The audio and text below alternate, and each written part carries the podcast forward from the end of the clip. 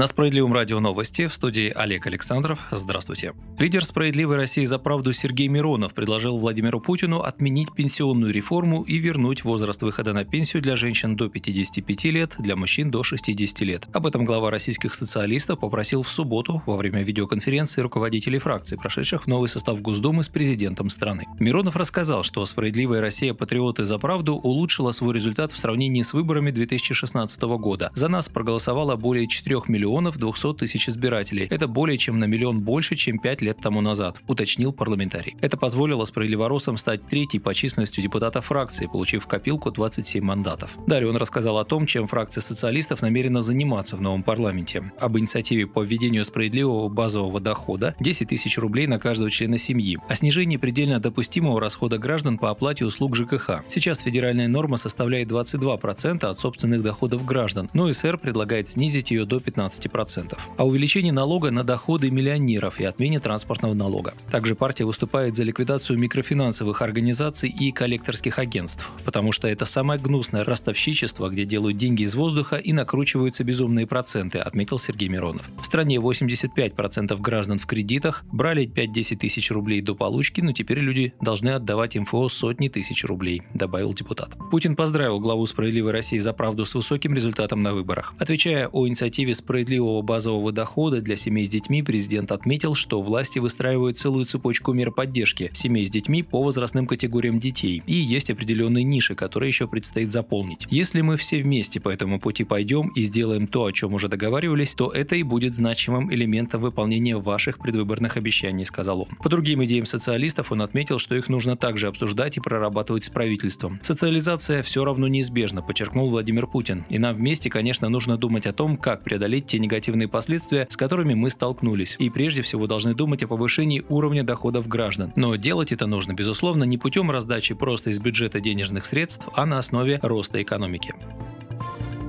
Власти хотят повысить тарифы ЖКУ в целях ремонта коммунальных систем, сообщила газета «Известия» со ссылкой на протокол совещания вице-премьера Марата Хуснулина. Вместе с тем разрабатываются меры адресной поддержки по оплате коммунальных услуг отдельным категориям граждан. Речь идет о доведении тарифов до экономически обоснованных. Хуснулин поручил проработать вопрос финансовой поддержки населения нескольким ведомствам – Минстрою, Минтруду, Минэкономике, Минфину и Федеральной антимонопольной службе. По словам эксперта тематической площадки ОНФ «Жилье и городская среда» Павла Павла Скленчука, рост тарифов может превзойти инфляцию. Как это будет соответствовать планам властей по борьбе с бедностью, неясно. На прошлой неделе Марат Хуснулин заявил о проблемах на старте отопительного сезона. Он связал их с недобором около 80 миллиардов рублей из-за того, что гражданам в пандемию разрешили не платить пени за просрочку оплаты ЖКУ. По его словам, этих денег не хватило на модернизацию и ремонт.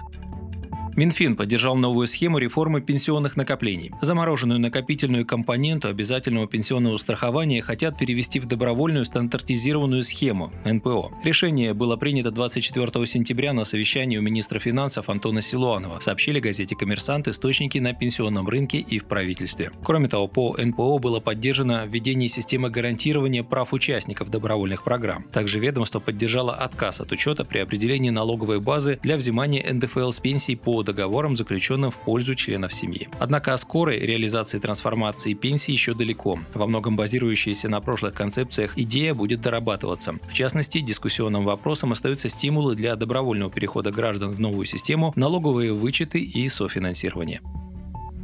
И последнее. В Госдуму внесен законопроект, снимающий для губернаторов запрет избираться на два срока подряд. Законопроект об общих принципах организации публичной власти в субъектах Российской Федерации внесли представители партии большинства. В проекте, в частности, указывается, что высшее должностное лицо будет называться глава с дальнейшим указанием наименования субъекта Российской Федерации, но никак не губернатор. Исключается ограничение сроков полномочий глав регионов. Срок полномочий главы региона и законодательного органа субъекта устанавливается на 5 лет. Глава региона может быть отрешен от должности президентом Российской Федерации. Также президент может применять к главе субъекта иные меры ответственности, например, предупреждение или выговор. Вы слушали новости. Оставайтесь на Справедливом радио, будьте в курсе событий.